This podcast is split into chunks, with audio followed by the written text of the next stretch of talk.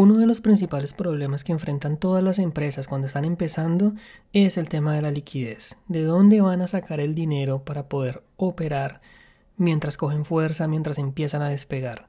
Probablemente los bancos no les van a prestar porque son muy pequeños, porque no tienen cómo garantizar. Entonces, ¿qué pueden hacer?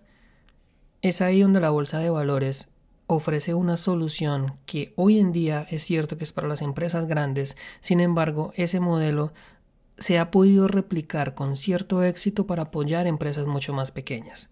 Quédate hasta el final de este episodio porque en él te quiero compartir cómo nosotros podemos contribuir a que estas empresas salgan adelante con poco capital y de esta manera seguir ayudando a que haya más prosperidad y crecimiento económico en nuestros países. Hola, soy Felipe Hernández y quiero demostrarte que puedes llegar tan lejos como lo creas y te lo propongas. Aprende y Emprende es un podcast destinado a compartir experiencias que te ayudarán a entender que los límites los pones tú.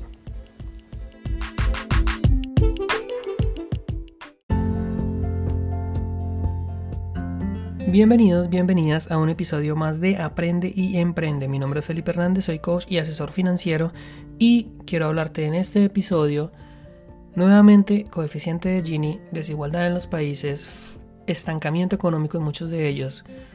No hay empresas, no hay empleo, no hay dinero. Lo paradójico es que el dinero sí hay, el dinero nunca se acaba, todos los días se imprimen millones y millones de dólares a nivel mundial. ¿Qué es lo que pasa? Está estancado en pocas manos y no está fluyendo. Y al no fluir, pues la economía se paraliza.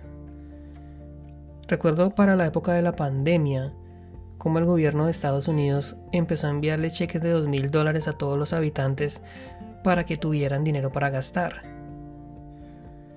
Y un poco en el episodio anterior yo te estaba explicando cómo el gasto de uno es el ingreso de otro. Y uno se preguntaría por qué los gobiernos, Estados Unidos, Canadá, muchos otros países, se afanaron en garantizarle a la gente un ingreso de dinero cuando no había producción, cuando no había trabajo, cuando estaban en sus casas encerrados por culpa de la pandemia.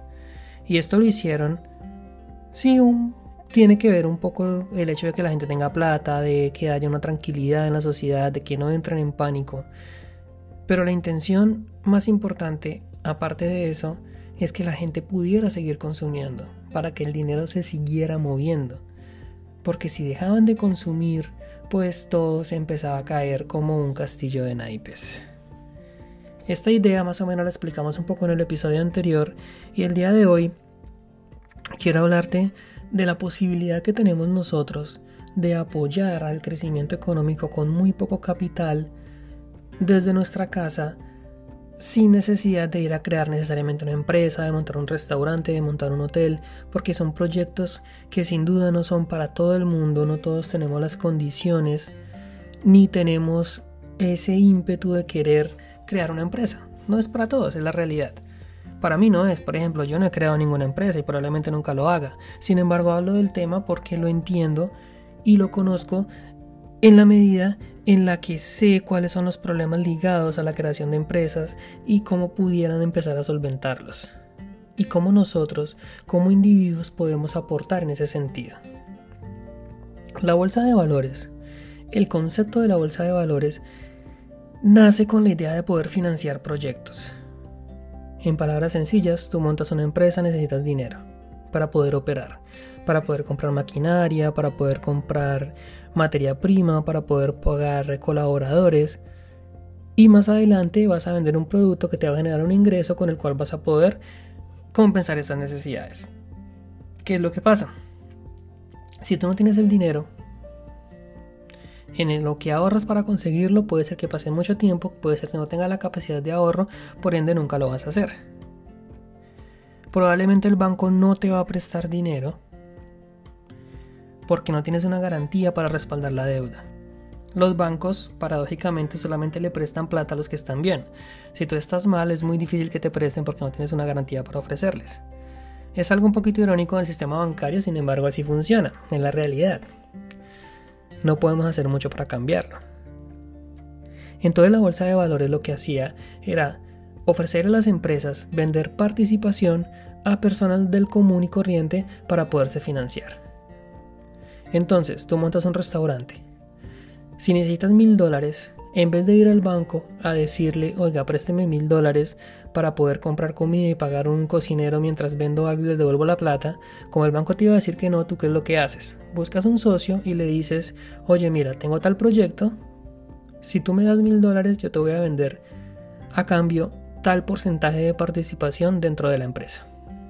Básicamente ese es el concepto de la bolsa de valores.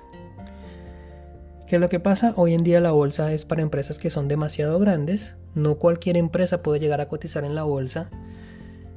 Hay que cumplir muchos requisitos y tener ciertos estándares de garantía. De hecho, son muy pocas las empresas, eh, por lo menos en Latinoamérica, que están en la bolsa de valores. Solamente son las más grandes las que llegan ahí. Sin embargo, el concepto de cómo se financian las grandes empresas es, replicable para las empresas pequeñas. Tú montas un restaurante, tú no puedes participar en la bolsa de valores, pero sí que puedes asociarte con un amigo, con dos, con tres, con los que sean necesarios, y entre juntos hacer un fondo común para poder financiar la actividad, el arranque de la empresa. Y no necesariamente tiene que ser dinero, muchas veces hay personas que pueden aportar tiempo a cambio de participación. Ese es un modelo interesante que no está muy explorado, pero para alguien que no tenga dinero puede aportar su tiempo a cambio de una participación en la empresa cuando las cosas empiecen a ir mejor. Esto por supuesto no es fácil de implementar porque los seres humanos tenemos una condición es que no confiamos mucho. Es muy difícil confiar en la palabra de alguien y cuando se han intentado ese tipo de modelos muchas veces las expectativas no se cumplen, hay gente que termina decepcionada, piensa que el otro lo estafó, las cosas salen mal, aprovechan, se aprovechan de la buena fe muchas veces de los inversionistas y por eso es que las cosas muchas veces no funcionan. Por eso en este podcast hablamos también mucho de mentalidad, porque es un punto sin duda que es clave. Y quiero compartirte algo de el hecho de, de mi experiencia al vivir acá en Canadá, y es que la cultura de las pueblos de la sociedad afecta demasiado el crecimiento de las empresas. ¿En qué sentido? La cultura latina, desafortunadamente, y lo digo con tristeza, es muy competitiva y casi no nos colaboramos entre nosotros. Y tú aquí ves cómo, por ejemplo, los árabes, los chinos, los judíos pueden ser el mejor ejemplo de esto. Son capaces de unirse y sacar adelante empresas, proyectos grandísimos. En cambio los latinos, si vemos que el vecino puso un restaurante, yo le pongo competencia. Busco la forma de que le vaya mal. Porque nos morimos más de envidia que de cáncer. Es una realidad que no podemos ocultar y que al estar en este país que es multicultural se evidencia muchísimo más. Tú ves que las grandes empresas o son árabes o son chinas o son judías. ¿Por qué? Porque son culturas que se apoyan demasiado entre sí. Tú ves los negocios latinos y hay grandes, pero no tanto como los judíos. No tanto como los árabes. Uno de los supermercados pues que, que, tiene, que son supermercados de inmigrantes más grandes en Canadá o en la provincia de Quebec, es una firma que es árabe. Lograron montar un supermercado que está tan grande, que está en tantos lugares, que la empresa más grande de, supermercados en Canadá la compró. Si tú miras los mercados latinos, son todos pequeños. No crecen de ahí, no escalan. Solamente tienen una sede de 2, 3 máximo. ¿Y por qué no son capaces de escalar? Porque la envidia entre la misma comunidad existe, la rivalidad, la competencia y no nos deja crecer y prosperar. Te coloco el ejemplo, nuevamente repito, de otras culturas, porque si ellos han podido hacerlo, ¿por qué nosotros no? Si tú en tu barrio, en tu sector, en tu colonia, hay tal problema y tienes una posible solución, quieres montar, no sé, una empresa de transporte, una tienda de abarrotes, X o Y, sin importar lo que se te ocurra, pero tú solo no lo puedes hacer y no tienes el dinero para hacerlo. ¿Cuál es el problema o cuál es el principal obstáculo que hay que hace o que impida que tú no te puedas poner de acuerdo con tus amigos, con tus vecinos, con las personas más interesadas en que un proyecto así salga adelante para ponerlo en marcha? ¿Qué se coloca en medio que hace que tú no seas capaz de proponerle una idea a alguien y que esa persona no pueda aportar de buena fe si estamos partiendo de un principio en el que todos van a ganar? Es interesante pensar y intentar encontrar una respuesta a estas preguntas. No necesariamente hay que tener dinero, trabajo, tiempo, disposición. Recuerdo mucho la frase de John C. Maxwell que decía que uno es un número muy pequeño para hacer las cosas grandes.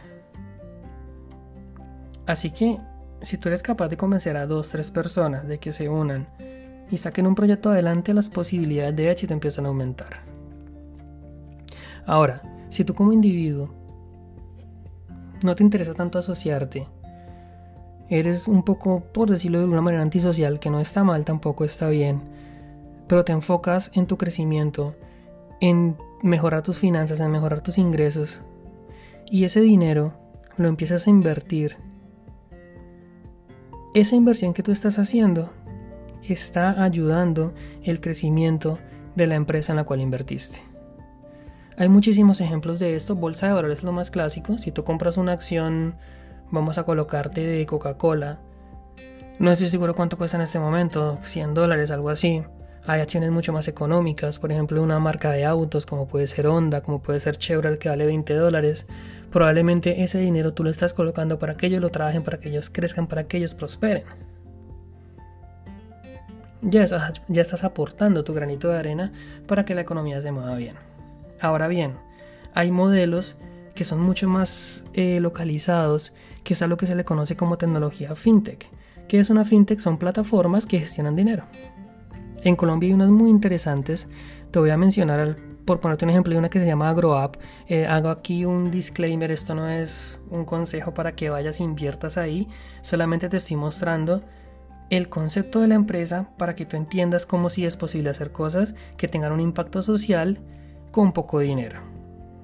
AgroApp es una aplicación que lo que hace es que reúne dinero y muchos inversionistas, tú puedes comprar porciones y lo que hacen con ese dinero es que se lo entregan a unos agricultores para que saquen adelante un cultivo de X o Y producto y cuando ese cultivo se venda distribuyen ganancias. Entonces, por ejemplo, tú te metes a la aplicación, te inscribes, buscas, eh, quieres invertir en un proyecto, digamos, de papa de tal sector. Colocas tanto dinero, ese dinero, la aplicación lo que hace es que lo va a enviar directamente a ese proyecto y si ese proyecto le va bien y logran sacar su papa, producirla, venderla, pues te van a dar tu rentabilidad.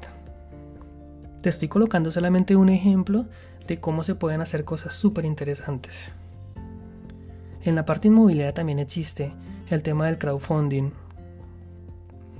cómo puedes comprar pequeñas participaciones y colocarlas en un fondo común que lo administra un tercero, que se lo entrega una empresa que va a construir un edificio y cuando esté todo listo te va a entregar una, rentabilidad.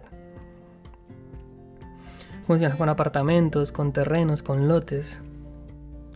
Hay muchas maneras en las que tú con poco dinero estás invirtiendo, estás ganando tú y al mismo tiempo estás contribuyendo a que un sector de la economía de tu, de, tu ciudad, de tu país, prospere y salga adelante. Así que el objetivo de este episodio, de este podcast, es invitarte a que veas cuántas posibilidades hay.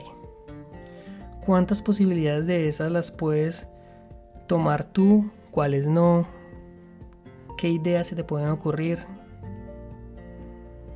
¿Qué tan fácil crees tú que sea ir y buscar y apoyarse en otras personas para sacar proyectos adelante? Probablemente es muchísimo más fácil de lo que nos imaginemos. No olvides que en la descripción de este episodio encuentras el enlace para que te unas a mi comunidad de WhatsApp, donde puedes dejar tus dudas, comentarios, inquietudes, contarme qué te parecen esos temas que estamos hablando y también te invito a que me sigas en las redes sociales como arroba aprende y emprende podcast. No siendo más, te envío un abrazo y nos vemos en el próximo episodio. Chao, chao.